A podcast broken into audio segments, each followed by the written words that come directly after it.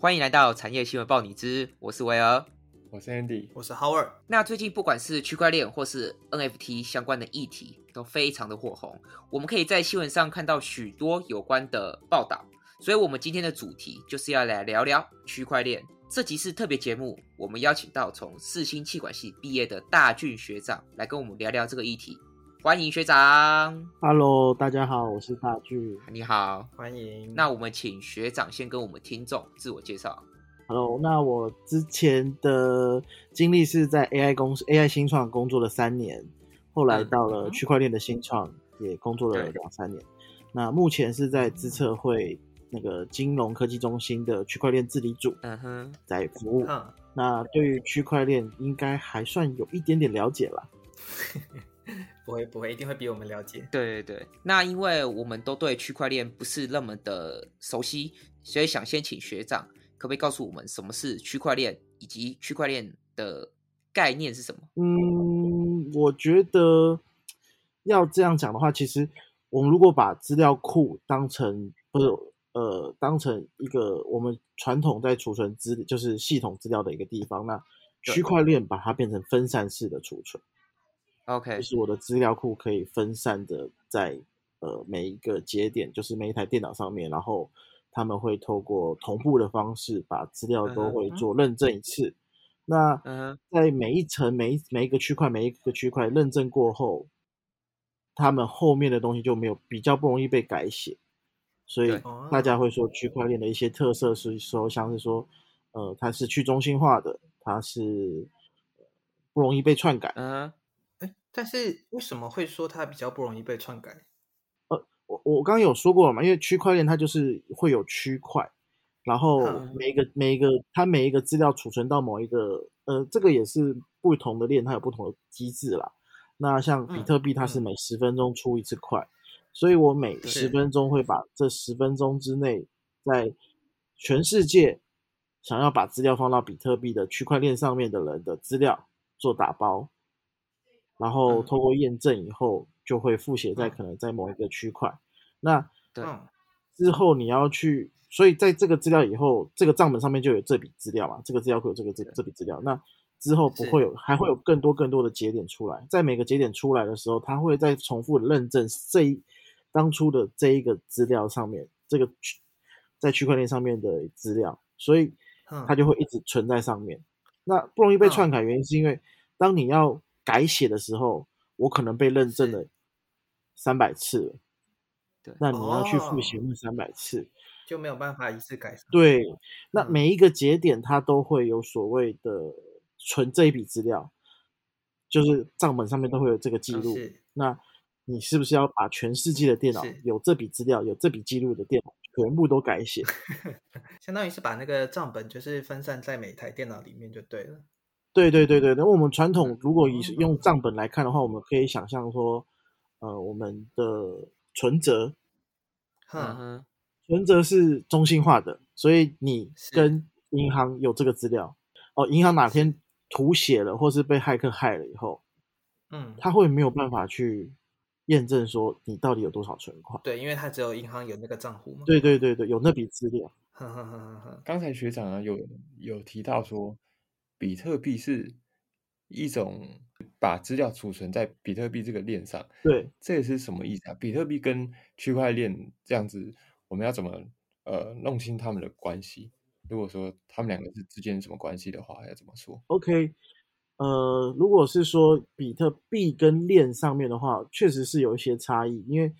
币有点像是一个图腾，你把它当成说是一个呃成就的东西，但是它有它的价值。是，但就是在我们每次有去做验证的过程当中，他会给验证的人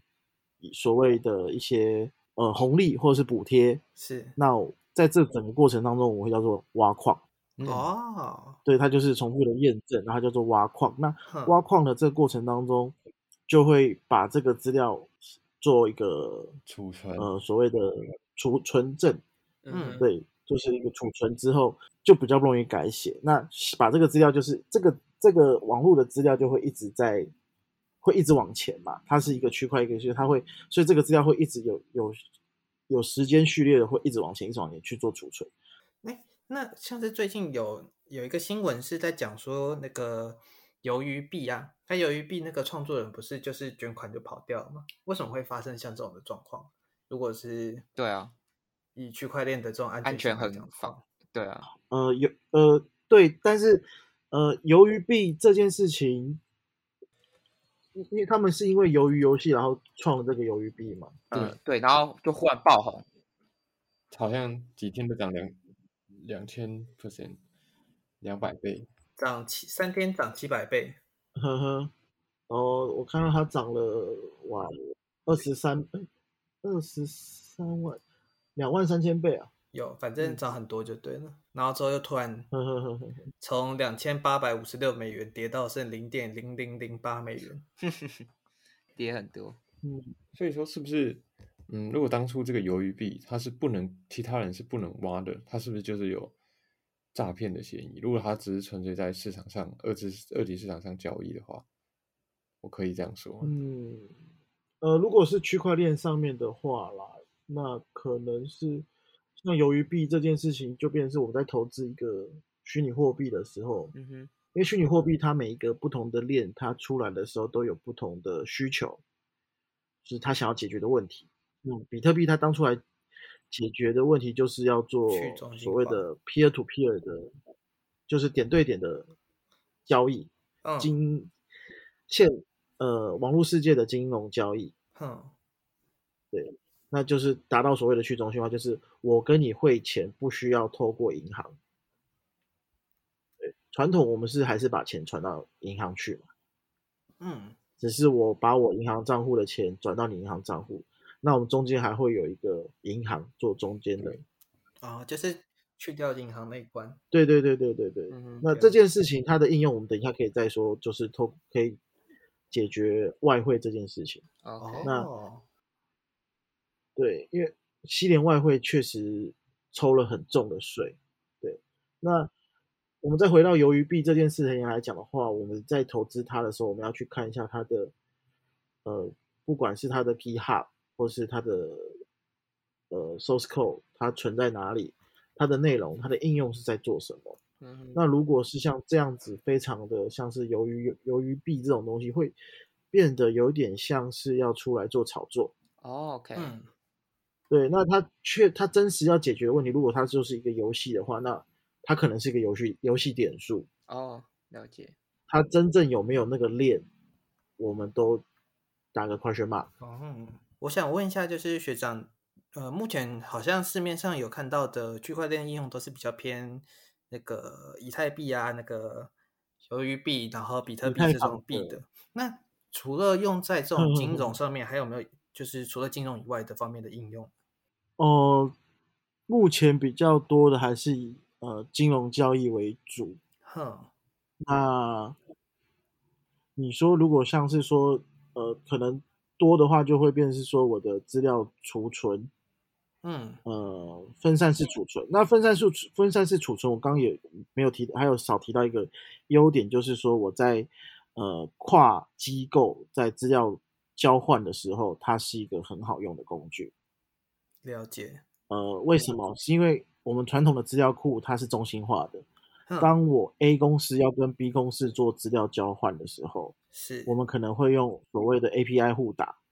那这当中就会有资料泄密的问题。哼，那我们传统要解决这问题要怎么办？就走 VPN，就是私有的那个网络线路，可能就要透过先透过一些账号密码，才能把资料放到这个通讯网络上面，透透过这一条通讯网络达到对方的伺服器，是。这个就是 VPN。那哦，哈，但是如果机构变多的话，我除了 A、B 之外，我可能有 C、D、E，嗯，有很多的机构都需要读取这个资料的话，例如说医院。嗯嗯嗯，或者是保保险业者，对哼，那这样子的话，那这个风险会放在谁身上？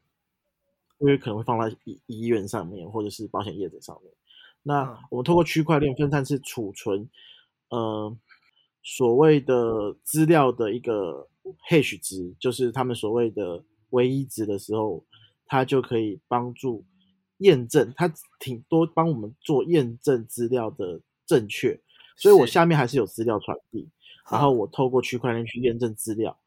然后让嗯达到说我在不同资料交换的时候，我可以验证它的资料正确。然后好处是什么？它验证资这资料正确过后的目的是因为它就不会被呃不容易篡改嘛。不容易不容易被骇客去发现这个资料的内容，哦，因为我在资料写入区块链的时候，我还有明码跟暗码。对，就是有点类似暗号，就是呃，对对对对对对，就是它会加一些杂凑值啦，就是会嗯。前可能就像我的密码可能是呃身份证字号，但是我嗯前面会加一些乱码。看不懂的值嗯乱码，然后嗯。后面再加一个乱码，然后哦我会告诉我的系统说，你只要读取第几个码到第几个码，哦，用这种。方式去解译，这样。了解对对了解。因为我目前看说市面上除了就是比特币这种币，还有像是刚刚学长讲的一些加密的方式以外，我还有看到就是最近新闻也炒很大的，像是 NFT 这个东西，好像也是跟区块链有点关系，是吗？那个学长，哦，对，因为嗯。我们刚刚提到一些呃区区块链的应用嘛，是。那。对。NFT 就是把所谓的这个数位资料认证这件事情写到区块链上面，嗯哼，所以哦当这个数位资产或是数位的艺术品或者是歌曲，像呃最近好像有歌手发不少歌歌手开始试嗯图的把、对对把一些他自己的创作放到网络放到区块链上面去做贩售。嗯哼那这件事情他就会有所谓的购买的使用权，然后他可以放到这个区块链上面做确认。嗯嗯哼，那现在现在很多为什么艺术品会艺术家会喜欢把这个呃他的创作放到区块链上面，是因为区块链它还有刚讲到的以太坊它所谓的智能合约，嗯对，它可以去在智能合约里面写到说，当我这个产这个创作在交易的过程当中，我可能会在每一次的交易过程当中，它都可以跟交易者去做抽税。哼，嗯对，所以在每一次交易过程当中，所以因为以前的艺术家，他可能传统的艺术家，他就只他会很在意他第一次卖掉的价格。价格哦，啊，对对对对对，他这么辛苦只赚第一次，对对对对对对对。但是未来的创艺术品，它在每一次交易的时候，创作家都可以透过他的交易而产生的呃，会跟他去抽所谓的交易的费用，就是可能我今天也是卖个创作品给 Howard 好了，哼，那对，我们在很多次交易过后，我们我我我我这边拿到了可能价值一百颗以太的一个创作品，哼，嗯，然后我卖给 Howard，然后他用一百零一块一百零一颗以太币跟我买。哼，那这过程当中，如果区块链这个智能合约上面有写说，每一笔交易都有十趴的呃交易费用会给创作者，那哦，在这过程当中，创作者还是在每一次交易当中可以获得他的收入。哦，我懂了，OK，为什么最近艺术界他很很提倡这件事情？是因为以前他们真的就是永远都只有赚第一笔而已，嗯，嗯，嗯哼，就就后续都没有这样子。比较没有机会。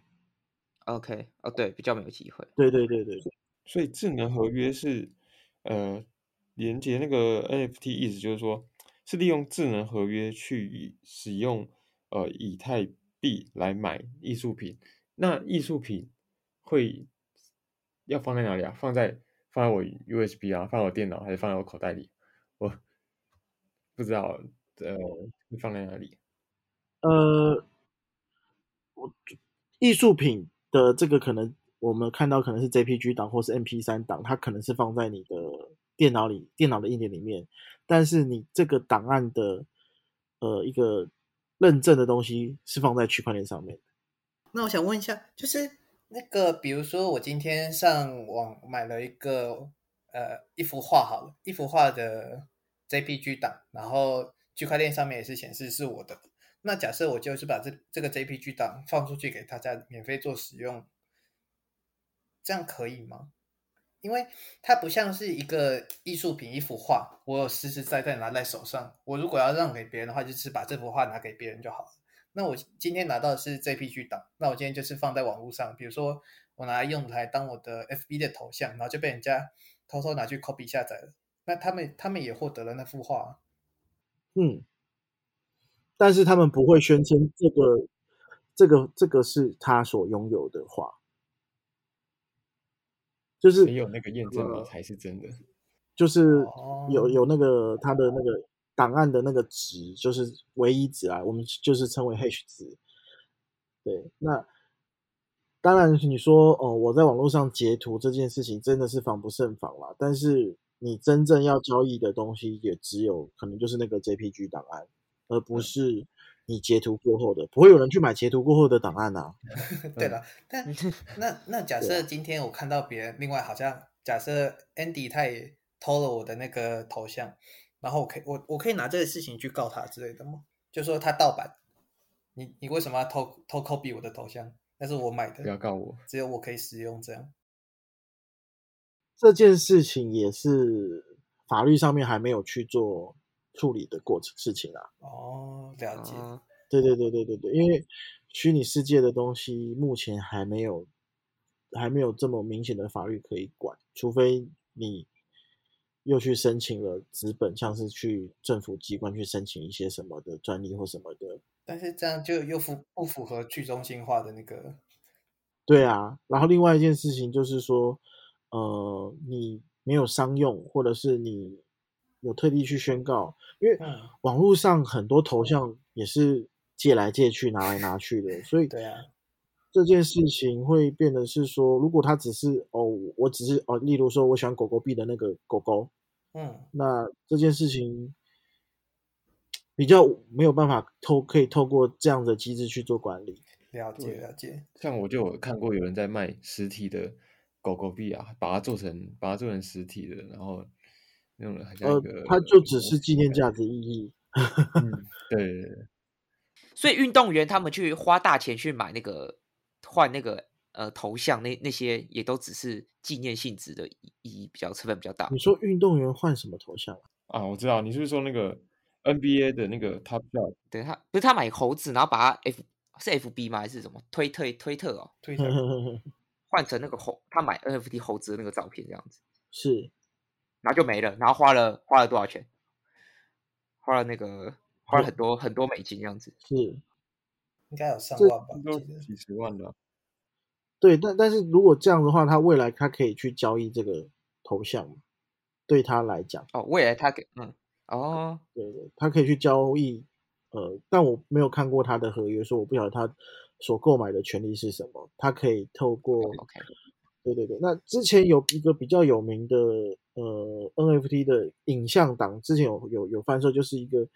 呃小朋友，然后在后面有一个在烧片，房子在烧的那个梗图，对不对？哎，好像不是不是，就是有一个小朋友在笑，然后在 YouTube 上面很很很蛮有名的一个影片，好像哥哥跟弟弟在玩的影片，我晚点哦好好像有，好像有看，还有新闻有报对道。对对对，他就是嗯范式，因为那个好像是算是蛮早期就上传到 YouTube 的影片，